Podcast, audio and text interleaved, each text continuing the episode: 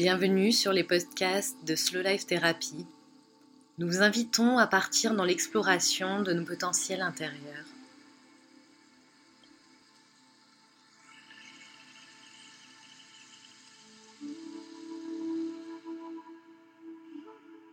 Bonjour à tous, je m'appelle Sonam et aujourd'hui je voudrais vous parler de la conscience, la façon dont j'entends le concept de conscience. Donc la conscience serait une goutte d'eau qui appartient à un champ de conscience. Ce champ de conscience, si vous voulez, il serait un océan et il y a lors de l'incarnation une goutte d'eau qui va en être extraite. Cette goutte d'eau est la conscience qui s'incarne et qui va vivre des expériences. Cette vie, c'est cette goutte d'eau. Donc ce qu'elle va vivre, si vous voulez, va lui donner une couleur si vous voulez, elle va être colorée de ses expériences. Elle va être différente en cela de toutes les autres euh, gouttes d'eau. Vous pouvez prendre des milliards de gouttes d'eau dans l'océan, aucune ne sera la même. Elles auront toutes finalement une structure, euh, une structure énergétique, informationnelle différente. Même si elles font partie du même océan, de ce même champ de conscience, en cela, la goutte d'eau va vivre aux côtés d'autres gouttes d'eau qui seront différentes d'elle tout en faisant partie du même océan. Elles vont être interdépendantes en cela. Tout simplement parce qu'il y a du collectif. La goutte d'eau va être colorée de nos propres expériences, mais simultanément avec les autres vies. À chaque fois que la goutte d'eau vit, elle vibre. Elle va finalement se retrouver à vibrer avec toutes les autres gouttes d'eau dans le champ d'information, dans le champ de conscience. Elles vont colorer l'océan en modifiant sa structure. Il suffit d'une goutte d'eau dans l'océan pour modifier toute la structure de l'océan. En cela, nous sommes interdépendants. Lorsque euh, ma goutte d'eau arrive, elle a déjà des informations. Lorsque j'extrais une goutte d'eau, elle porte l'information de la totalité de l'océan.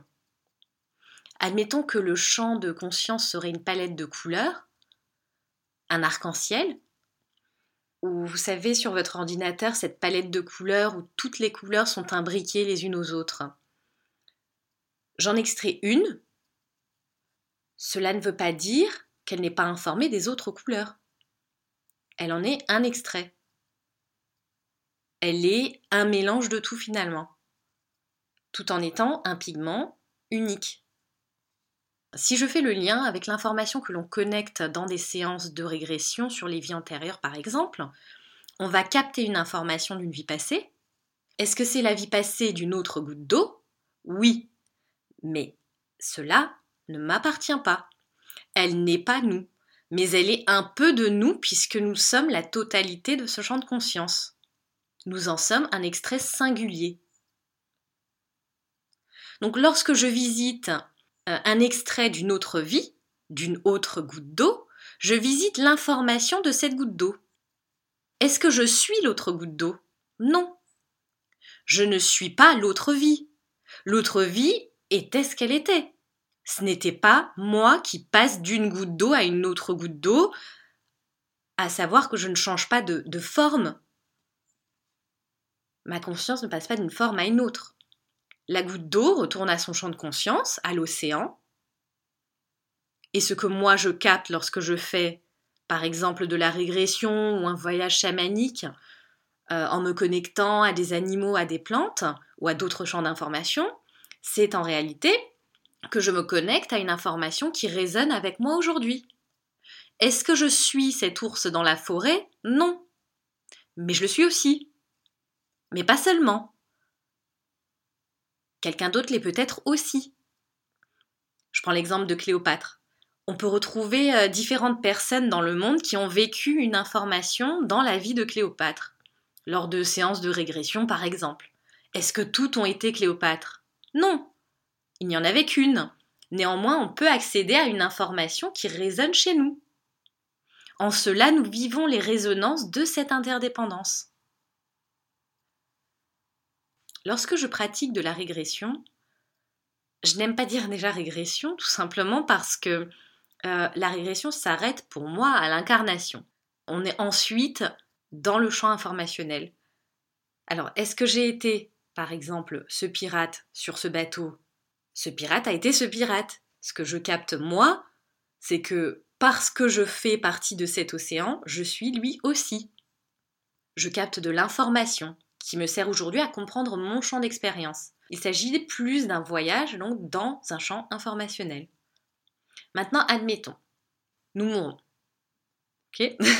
Et notre conscience retourne à son champ de conscience. Eh bien, tous nos vécus, nos expériences vont influer la couleur de mon océan, de notre océan.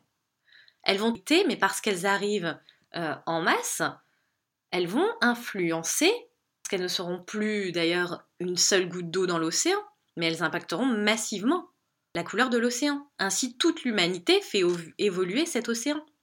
Qu'il y a une nouvelle incarnation, c'est une goutte d'eau colorée de tout ce collectif qui vient s'incarner et qui, lui, va travailler cette énergie, ainsi nourrir l'océan de sa singularité, et ce que vis, je le suis. Je ne suis pas une autre, je suis celle-ci et j'ai accès à toute l'information et j'ai accès à ce tigre en moi. J'ai accès à son information pour réveiller ce qui résonne en moi, ce que j'ai besoin moi de faire vibrer. Je conçois aussi l'information des ancêtres comme étant une part tout simplement accessible lors des séances de, méditation guidée par exemple, euh, ou d'hypnose. Ce sont des informations que nous allons chercher et parce que nous allons les chercher, nous tombons sur l'information dont nous avons besoin. Que nous avons besoin de lire, et parce que le temps est une déformation de l'espace, lorsque la conscience et son information bougent dans le temps et s'éloignent de nous, parce qu'elle rejoint le champ de conscience, ce mouvement fait que nous avons encore plus ou moins un accès vivide euh, à nos ancêtres, parce qu'ils sont encore proches de nous, si je puis dire, dans la déformation de l'espace et que progressivement ils s'éloignent et que nous sommes encore imbibés de nos ancêtres, de nos parents. Simplement parce que nous sommes encore liés à leur information, qu'elle n'est pas encore noyée dans l'océan. Typiquement, dans, des silences d'hypnose, nous allons chercher ce qu'un ancêtre a à nous dire sur un champ d'expérience. Par exemple, un grand-père qui a été à la guerre et qui influera certains comportements en nous aujourd'hui. Et ce que nous allons chercher, ce n'est pas ce que lui aura vécu et qui pourra et qui pourrait nous avoir impacté, mais plutôt quel est le système dans lequel nous nous sommes inscrits avec nos propres filtres? Parce que nous nous inscrivons, nous écrivons notre propre livre, et nous avons accès uniquement à ce que l'autre nous autorise à lire. Par exemple, en clairvoyance, bon déjà, je, pars du principe que la clairvoyance c'est un, muscle semblable à un muscle, en ce qu'il se développe avec la pratique. Tout le monde est clairvoyant, tout le monde a la capacité d'y voir clair, tout simplement. Tout le monde a cette capacité, ce qu'on nommait peut-être avant un sixième sens ou une intuition, c'est en fait une capacité à lire l'invisible, à lire des pages d'un livre qui ne nous appartient pas forcément, mais qui résonne avec nous à un instant T, lorsque je suis face à quelqu'un que, et que je lui lis une information, ce que je lis, c'est une information à laquelle j'ai eu le droit d'accéder, parce que l'auteur m'a laissé accéder à cette partie de son œuvre. Il m'a ouvert cette page du livre et il m'a invité à lire pour lui, au travers de moi, un extrait. Et parce que je lis cet extrait, il me concerne aussi. Parce que je le lis, je me laisse traverser par lui et je le vis aussi. Et j'y trouve mes résonances. Développer sa clairvoyance, c'est vraiment prendre conscience de cette goutte d'eau qui porte toutes les couleurs à sa manière, dans son individualité. Nous sommes collectifs à l'intérieur de nous-mêmes. Ce champ de conscience, finalement, c'est cette énergie qui permet le mouvement de l'information. C'est un peu celui qui encode, par exemple, si je prends une métaphore euh, informatique, euh, je suis en train de coder un programme. En fait, c'est ma conscience qui code et le programme, c'est l'information. Collectivement, nous créons ce code et ce que nous vivons le colore. Toutes nos expériences sont très similaires parce que nous vivons la même temporalité. Nous vivons dans un champ d'expérience collectif aussi. Nous ne sommes pas traversés de la même manière par l'expérience. Lorsque je vis une expérience, je ne la vis pas que pour moi. Je vis l'humanité tout entière et à chaque instant. Vraiment à chaque instant. Tout le champ de conscience est réactualisé par toutes mes expériences, par toutes ces gouttes qui recolorent l'océan. En cela, nous sommes créateurs, créateurs dans le sens où nous nous créons cette nouvelle couleur à chaque instant qui est unique. Ce pantone qu'on extrait de sa palette de couleurs. Ce que je crée, c'est ma couleur. Ce que je vis, je le colore de ma couleur. Et lorsque je regarde la vie, le monde, je le regarde avec ces filtres-là. C'est ma façon de regarder le monde qui crée le monde que je regarde. Ma réalité n'est pas la réalité. La réalité est en perpétuelle réactualisation. Et lorsque je le regarde, d'une certaine manière, je le colore de mon filtre. Je suis donc ce monde que je regarde. Et lorsque j'interagis, lorsque j'expérimente la vie, je passe par l'autre pour me regarder. Je passe par l'autre pour regarder dans le miroir parce que l'autre est mon miroir. Sans lui, je ne vois pas, je ne me vois pas. C'est vraiment au travers de l'expérience de l'autre au travers de son regard, je peux me voir dans ses yeux. Et ici, les yeux ne sont plus le miroir de l'âme, les yeux sont le miroir de mon âme. Les yeux de l'autre sont mon miroir. Je vais faire une digression. Euh, lorsqu'on essaye d'apprendre à communiquer euh, par, euh, par exemple, des techniques de communication bienveillantes, ce qu'on essaye d'apprendre, c'est d'être sur la même fréquence et de trouver un accord, un contrat entre nous et l'autre. On pourra se dire que dans, dans ce cadre-là, nous acceptons de communiquer chacun de la même manière pour pouvoir être compris sans être inconfortable ni l'un ni l'autre. Mais non, faisons face à cet inconfort. C'est quoi ces contrats qu'on s'impose? Non, voyons l'inconfort. Laissons-nous traverser par cet inconfort, par ce que je vois dans le regard de l'autre, par ce que je vois en l'autre regardons-nous en face. Pas besoin de faire trois ans de communication bienveillante pour juste apprendre à manipuler mon verbe afin de créer des contrats avec l'autre. Je regarde en face ce qu'il y a et je n'attends pas de l'autre qu'il le fasse à ma place. Et je n'attends pas de l'autre qu'il me regarde de la manière qui me conviendra pour me voir dans ses yeux de la manière dont je veux être vue. Pour revenir à la conscience, à la goutte d'eau, parce que je crois que, c'est important aussi à comprendre. D'eau s'incarne, ma conscience au départ est préexistante à mon existence biologique. Les parents, les parents qui créent dans leur système l'information d'accueil, parce qu'ils sont prêts à accueillir consciemment ou non. Euh, ensuite vient la conception, qui va acter l'accueil et la manifestation.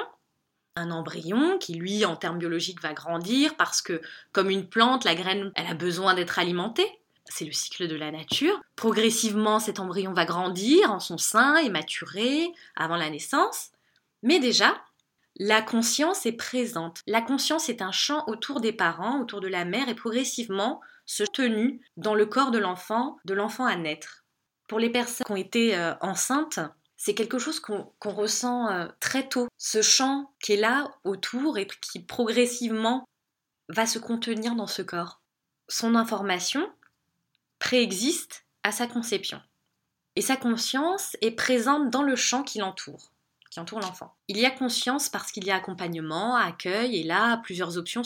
La grossesse peut se passer et arriver euh, à la naissance de l'enfant qui aura accueilli sa propre conscience dans son propre corps. Il y a aussi la possibilité que la grossesse couchement ou euh, par la vie, mais par la mort ou euh, que la grossesse soit interrompue, qu'importe les raisons. La conscience alors va accompagner, et ce sera son objectif d'accompagner, accompagner les êtres qui vivent ce champ d'expérience. Je vis cette expérience accompagnée de cette conscience qui repartira dans le champ de conscience coloré de cette information, l'océan de conscience.